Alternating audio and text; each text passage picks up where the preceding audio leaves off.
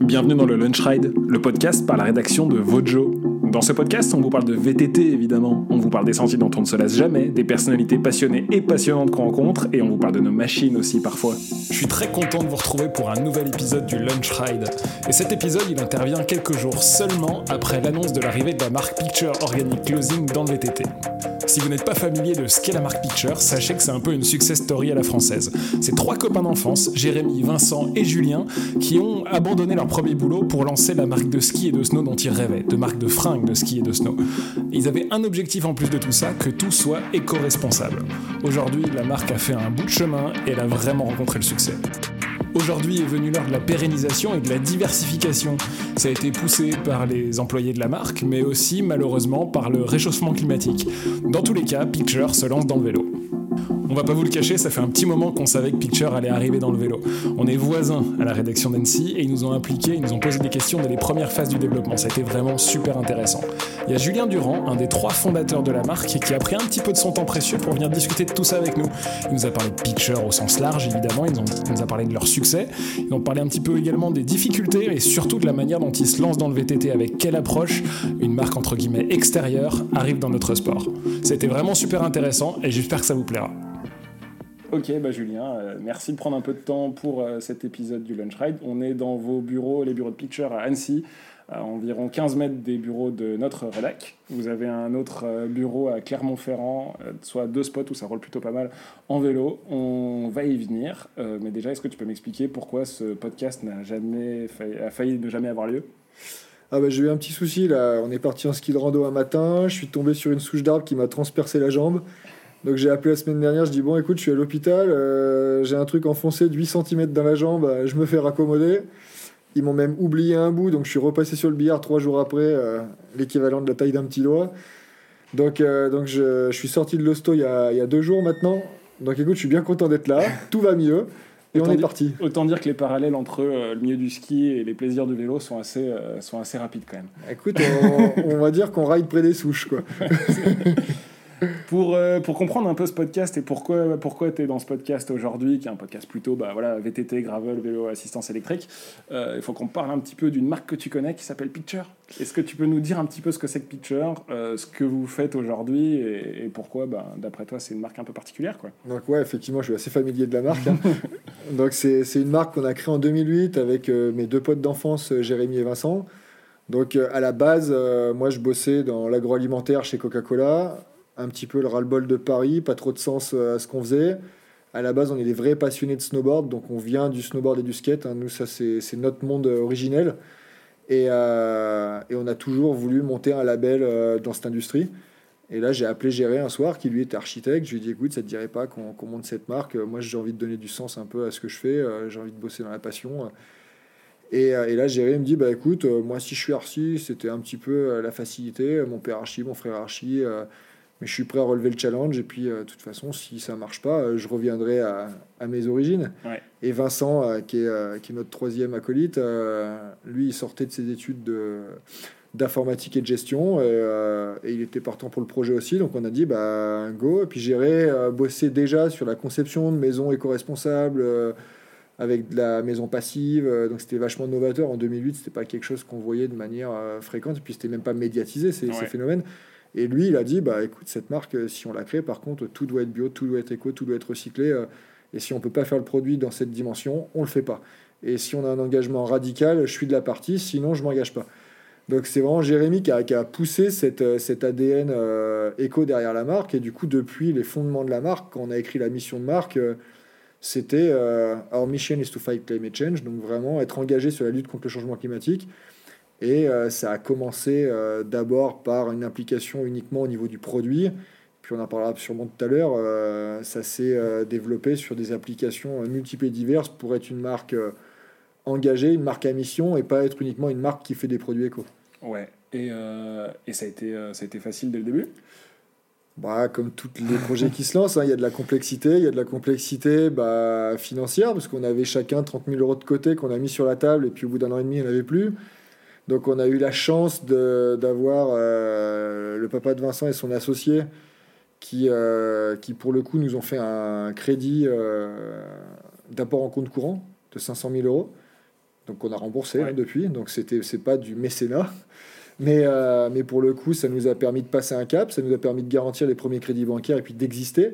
On a pu faire les premières prods, euh, on a pu voyager dans les usines pour lancer des développements, commencer à délocaliser, parce qu'au début, on faisait tout en France et en Tunisie. Et ce qu'on n'a pas dit au fait depuis le début, c'est que vous avez commencé, c'est une marque de fringues, mais une fringue d'outdoor et une fringue de ski et de snow au départ. Exactement, ouais, on a vraiment commencé euh, montagne, ski, snow et euh, la dimension skate.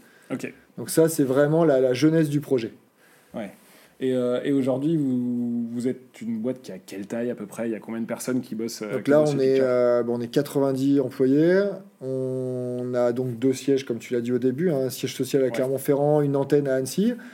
Euh, on est maintenant la marque, elle est diffusée dans 42 pays avec plus de 2200 revendeurs dans le monde.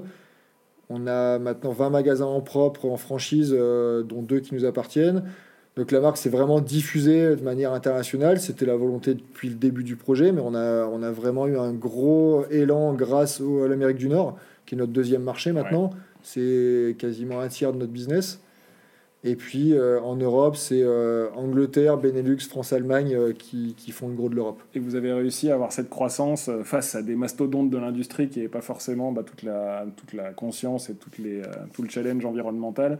Vous avez réussi à grossir sans jamais faire de compromis là-dessus et toujours réussir à bah, être fidèle à vos valeurs jusqu'à jusqu'à présent Au départ, on s'est dit bah ça coûte plus cher de produire en bio et en éco. Ce qu'on va faire, nous, c'est qu'on va investir zéro dans le marketing et on considérera que c'est la valeur intrinsèque du produit qui sera la valeur du produit. On va former les vendeurs et eux diront aux clients finaux que pour le même prix, ils peuvent avoir un produit complètement engagé, complètement propre et d'une qualité technique similaire.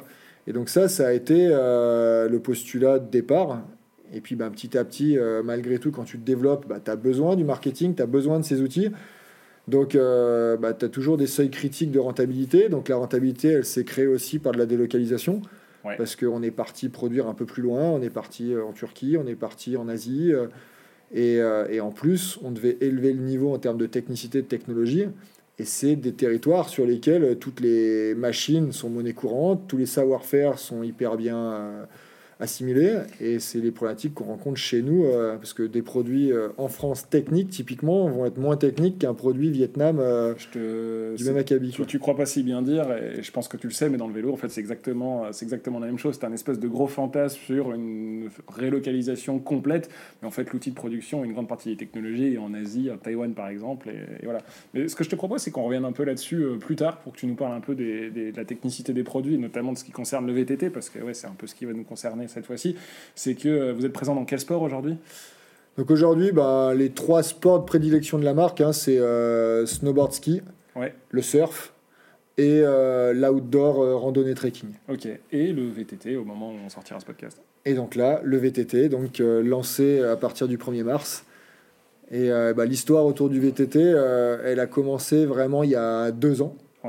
Donc ici à Annecy, euh, au bureau, on est tous pratiquants de VTT. Donc euh, entre midi et deux, les week-ends, euh, quoi qu'il arrive, à l'intersaison de la neige, finalement, les deux sports qu'on pratique le plus, c'est le trail et le VTT. Et, et là, c'est Antoine Schmitt, là, qui, qui, était notre responsable marketing, qui, qui nous a quittés depuis, malheureusement. Adieu.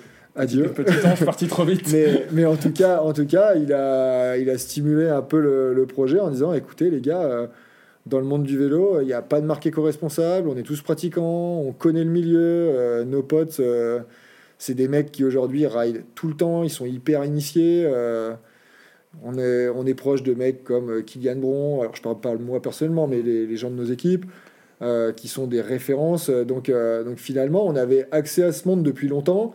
Et, et on a une problématique interne qu'il ne faut pas oublier, c'est qu'aujourd'hui, le changement climatique impacte complètement notre business le monde du ski et du snowboard, il, peut, il pourra peut-être continuer de nous faire vivre pendant 10 à 15 ans. Et, et demain, il sera peut-être réservé plus qu'à une élite, ce sera peut-être plus que 10% de notre chiffre.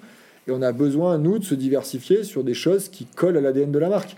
Et pour prendre une décision comme ça, euh, parce que, ok, il y a une partie d'input de, votre équipe qui a envie de faire ça, vous qui avez une petite, euh, ouais, un, petit œil vers l'avenir, mais est-ce que euh, engager bah, tout ce développement, tous ces frais, vous devez répondre à un fonds d'investissement, à un groupe, à une chose comme ça? Comment vous décidez de prendre une décision comme ça et de vous lancer dans une nouvelle discipline? Alors là, la chance qu'on a, c'est qu'on est complètement indépendant. Donc, Pitcher, c'est finalement cinq associés, nous trois, Jérémy, Vincent et moi, à 25 chacun. Et 25% le père de Vincent, son associé, et Georges Pesset, Jonathan et Fletcher.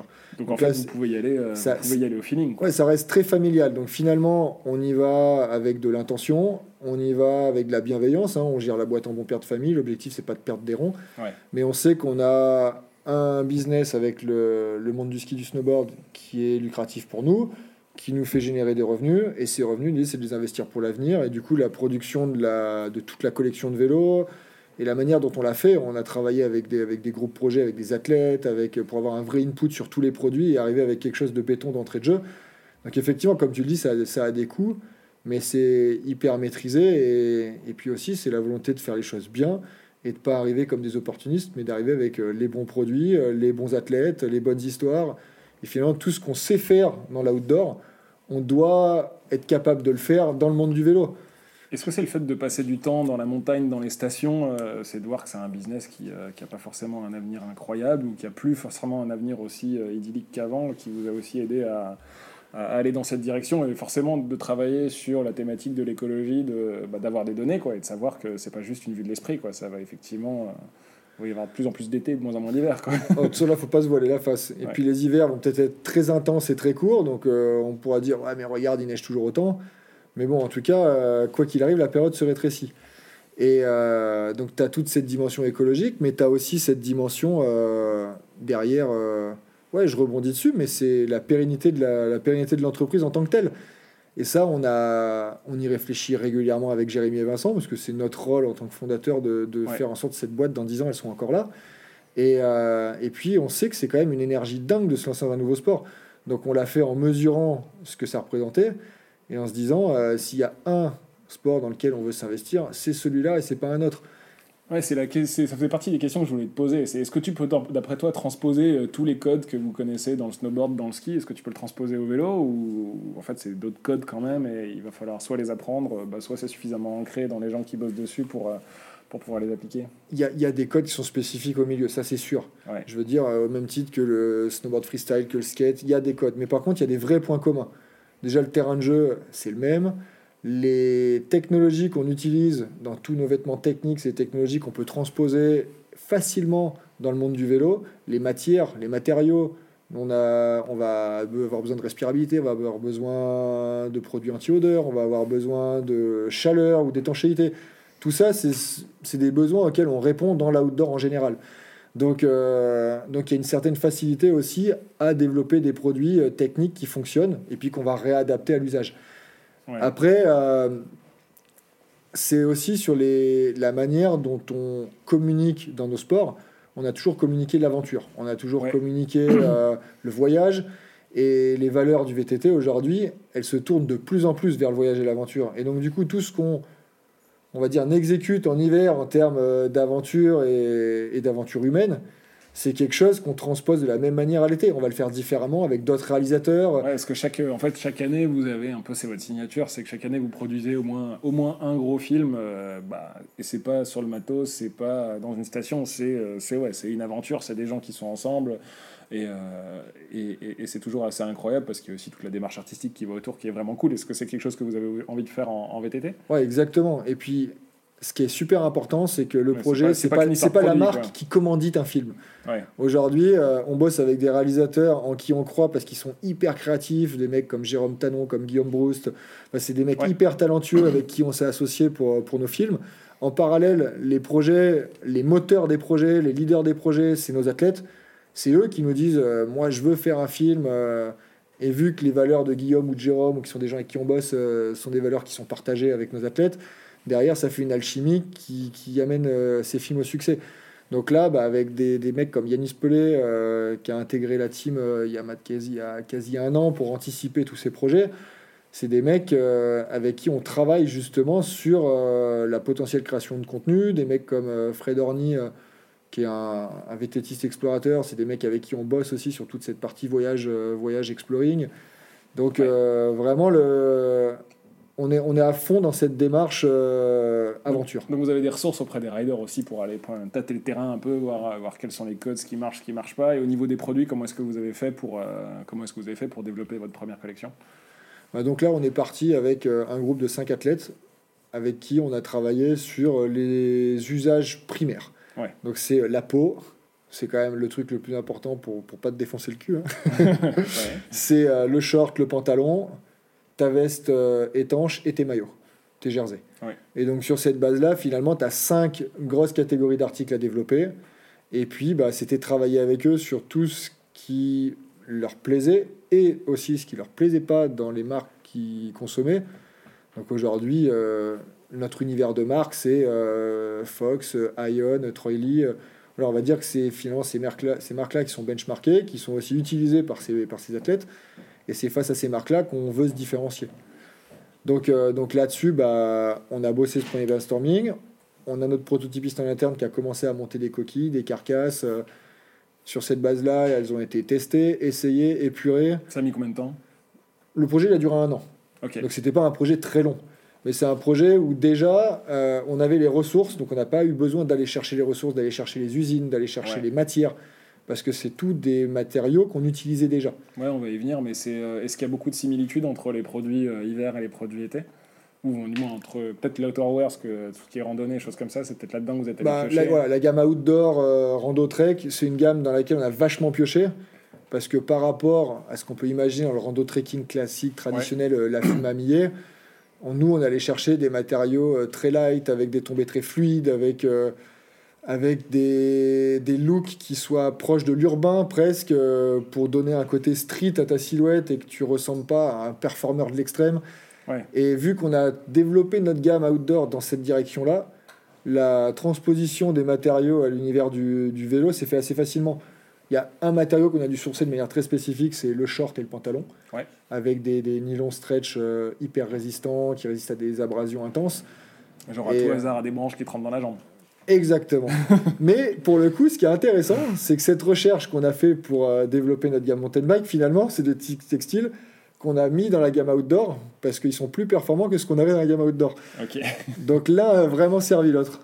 Si on parle de toi 5 minutes, ta pratique en tant que vététiste, toi c'est quoi? Tu fais, du, tu fais du vélo?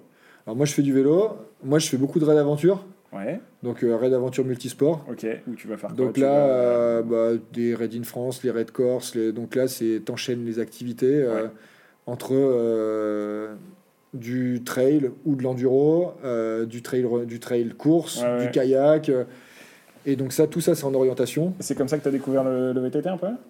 Écoute, j'ai découvert plutôt en Auvergne parce que bah, chez nous, euh, l'activité du samedi-dimanche, euh, c'est le VTT. Ouais. Donc depuis tout petit, on a toujours été sur nos terrains de jeu. Quand je suis arrivé dans les Alpes, ça m'a fait assez bizarre parce qu'il y a beaucoup plus de verticalité, beaucoup plus de cailloux Ouais. et, euh, et le grip est bien moins, bien moins bon que, que chez nous en Auvergne. Donc, euh, donc j'ai dû apprendre une nouvelle activité. Donc là, j'ai changé de vélo. Je suis passé d'un vélo de trail à un vrai VTT d'enduro. avec, Euh, avec quoi est-ce que tu roules? Moi, je roule en Stump Jumper de Ok. chez SP. Et, euh, et puis j'ai un turbo Levo quand je fais les sorties longues euh, électriques avec les copains. Mais je t'avoue que je suis plus musculaire que, que élec parce que bah, on s'entraîne beaucoup pour les raids, donc euh, donc faut pédaler. Il y, il y a des endroits où tu aimes aller rouler particulièrement? Ouais, écoute, euh, j'adore aller euh, du côté de, de la BAM de Silingy, là, sur... euh. Pas très loin d'Annecy. exactement, j'adore le, le Semnoz. Ouais. Et, et puis après, les collègues du bureau essayent de m'initier au verrier, mais ça reste un peu radical. Et j'ai pas le niveau en DH pour, pour vraiment les suivre. Quoi. C'est un peu dur. C'est la, Je montagne qui, est, peur, la montagne qui est derrière nos, nos bureaux respectifs. Et c'est vrai que c'est pas très très dur, mais ça, il y a quelques petites subtilités quand même pour s'en sortir vivant. Exactement, ouais. et sans bout de bois dans les jambes. et, euh, et si on parle justement un peu des, bah, des enjeux environnementaux, ce qui est votre mission de base, euh, est-ce que ça complexifie vraiment le développement d'une gamme euh, quand, quand vous devez avoir ça en tête? Ouais, alors si on parle de gamme pure, ça la complexifie dans le sens où tu as accès à une base de tissu qui est dix fois inférieure à ce que tu pourrais avoir si tu, dis, si tu ne souhaitais pas avoir du recyclé ou du biosourcé ou des matériaux propres. Ouais. Donc euh, ça, c'est complexe. La complexité, c'est d'être sur un prix marché qui soit acceptable parce que bah, les matières éco valent beaucoup plus cher. Et vu qu'il y a une demande en plus monstrueuse, des gens comme H&M, Zara, etc., ont commencé à prendre le créneau d'une de l'outdoor, deux de l'éco. Donc euh, ils commencent à sourcer à grande échelle ce type de matériaux. Donc avec l'économie d'échelle, on a des prix qui sont un petit peu en baisse, mais par contre on a un greenwashing massif. Ouais. Parce que ces gens-là te disent, nous on est devenu éco, on a fait des vestes en recyclé chez H&M euh, à 30 balles. Et euh, Comment est-ce qu'on distingue une marque qui fait du greenwashing et une marque qui en fait pas? On va dire qu'en termes de produits, aujourd'hui, euh, si, on, si on ne s'arrête qu'aux produits, un, une- un produit picture par rapport euh, à un produit de chez euh, Fox qui va être en full recyclé, on aura la même valeur environnementale dans le produit. Ouais. Après, une marque engagée, c'est une marque qui va bien au-delà du simple produit. Le produit, c'est finalement qu'une vitrine et c'est que 11% de l'impact carbone d'une boîte. Donc euh, là, on s'attelle à des problématiques typiquement de packaging. Quand tu envoies tes produits, tu les envoies comment? Avec des, Dans un sac plastique pour qu'elle arrive propre chez le détaillant. Ça veut dire que tu produis un million Ouais. de pièces, c'est un million de sacs plastiques qui partent à la poubelle. Donc on a mis en place toute une, toute une, euh, une politique de sans packaging. Mais ça change tous tes flux logistiques. Donc c'est des, vrais, des vraies contraintes. C'est le transport. Tous tes produits sont transportés par bateau, pas par avion.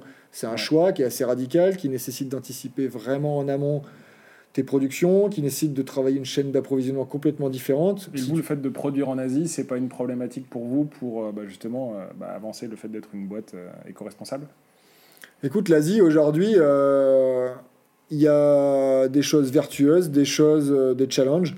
Les choses vertueuses, c'est que tu sais que tu as un produit qui arrive de qualité et qui est durable.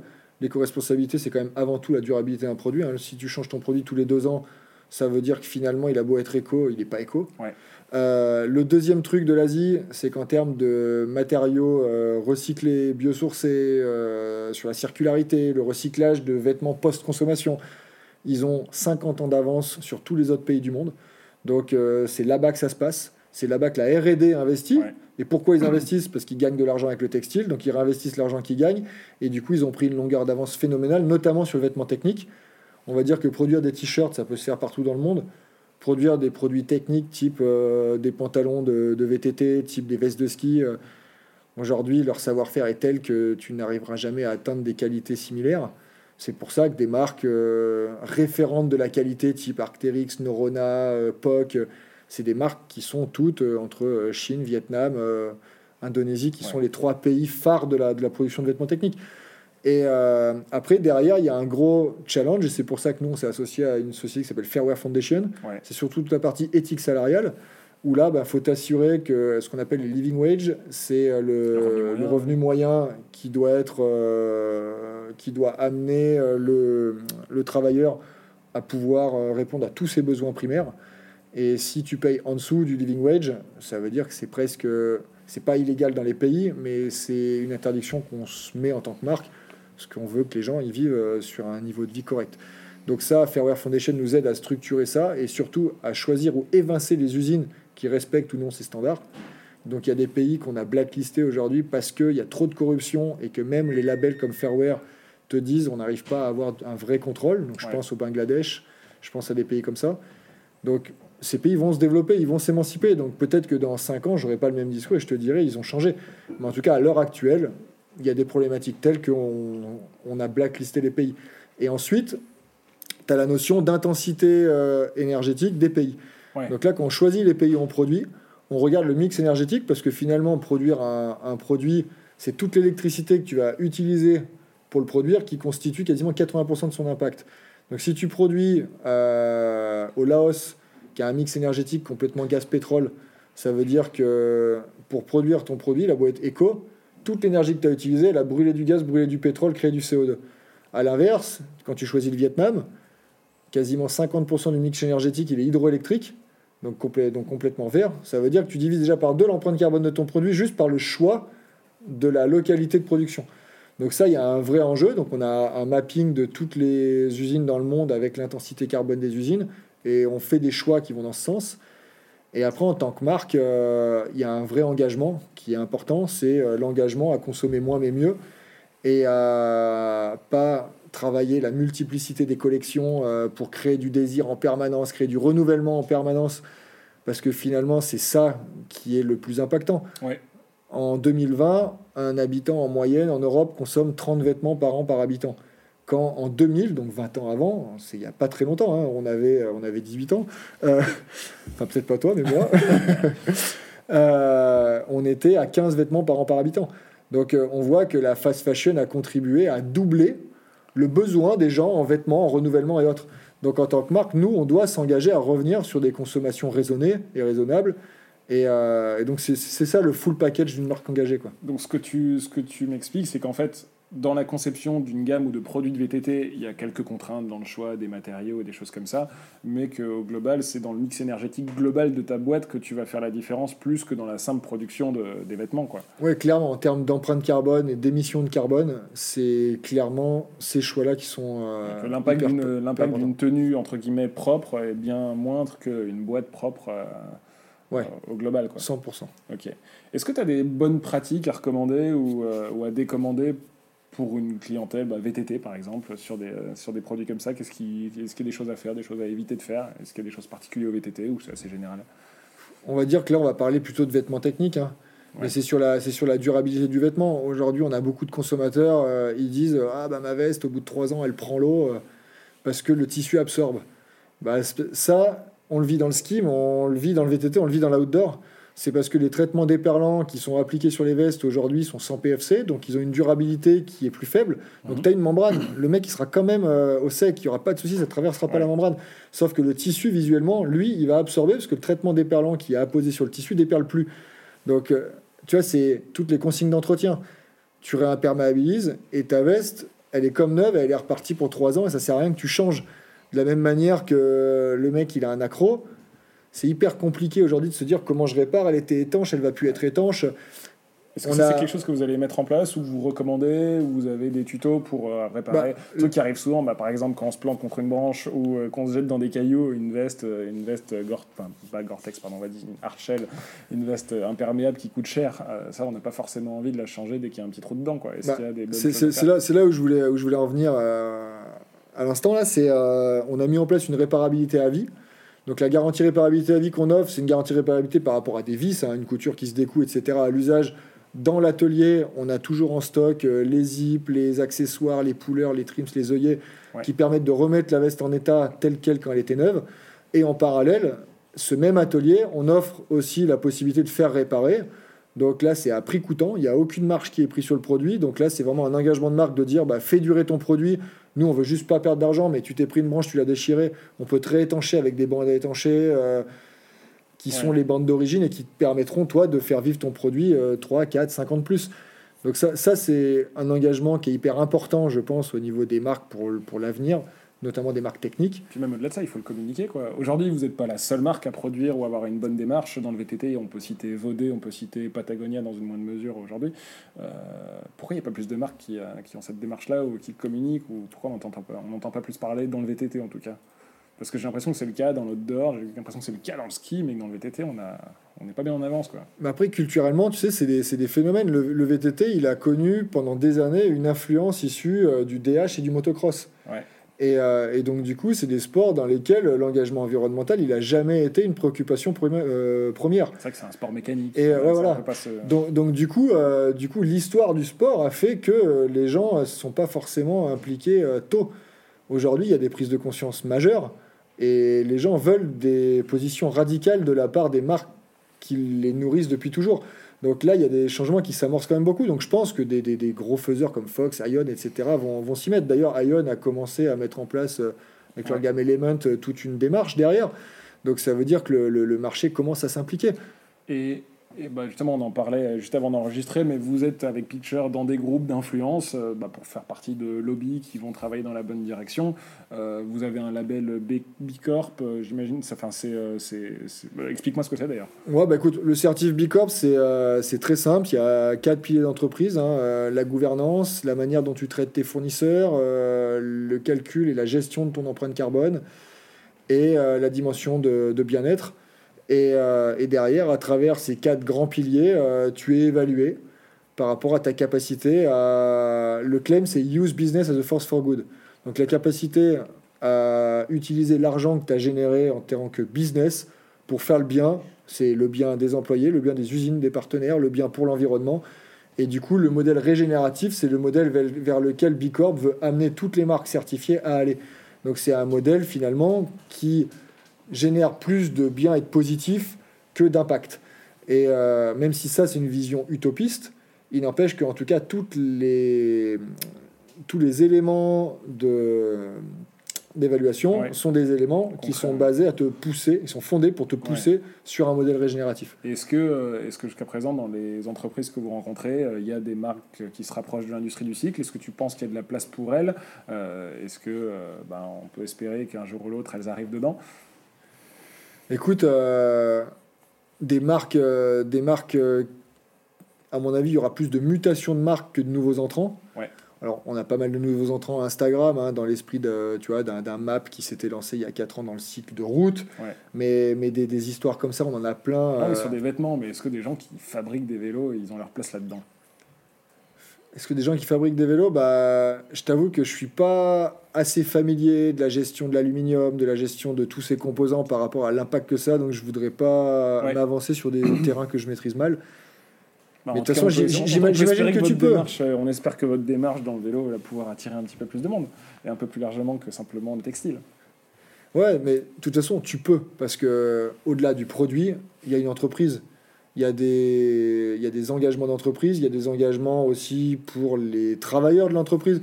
Donc, de toute façon, euh, aller vers un modèle régénératif, c'est pas uniquement faire un produit propre. C'est une économie globale que tu amènes vers le mieux. Et euh, je vais prendre un exemple concret, mais euh, tu vois, dans ces modèles d'économie régénérative, on a mis en place la semaine de 4 jours et demi chez nous. Ouais. C'est euh, une vraie avancée sociale euh, pour les équipes. Ça veut dire qu'on leur donne une demi-journée de plus par semaine, moyennant qu'ils réorganisent leur temps de travail pour pouvoir euh, livrer ce qu'ils ont à livrer. Mais ils bossent 4 jours et demi et avec une demi-journée de plus pour leur loisir, pour leur vie. Et la question, c'est toujours de se dire bah, comment tu te retournes, enfin, tu, te, tu regardes le vivant et tu l'améliores. Quoi. Et donc, ça, ça c'est un élément sur lequel Bicorp nous challenge dans sa certification et auquel nous, on a répondu par ces actions-là. Très bien. Merci beaucoup, Julien. Bah Eh écoute, ben, c'est J'espère cool. que ça va bien se passer pour, euh, pour le lancement de la marque. En tout cas, qu'il y a suffisamment de gens qui vont être attentifs à votre démarche.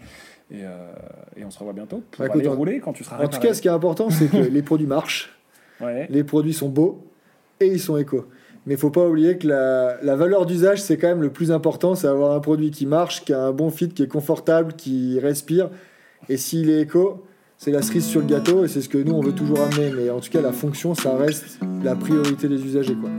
Trop bien. Merci beaucoup. Allez, merci. Salut. Le Lunch Ride, c'est terminé pour aujourd'hui. Merci de nous avoir écoutés. Si ça vous a plu, n'hésitez pas à nous le dire, à noter ce podcast et à le partager. Vous pouvez retrouver tout le travail de la rédaction sur votejomag.com, au format papier sur Vojo Magazine et évidemment sur les réseaux sociaux. À bientôt pour de nouveaux Lunch Rides.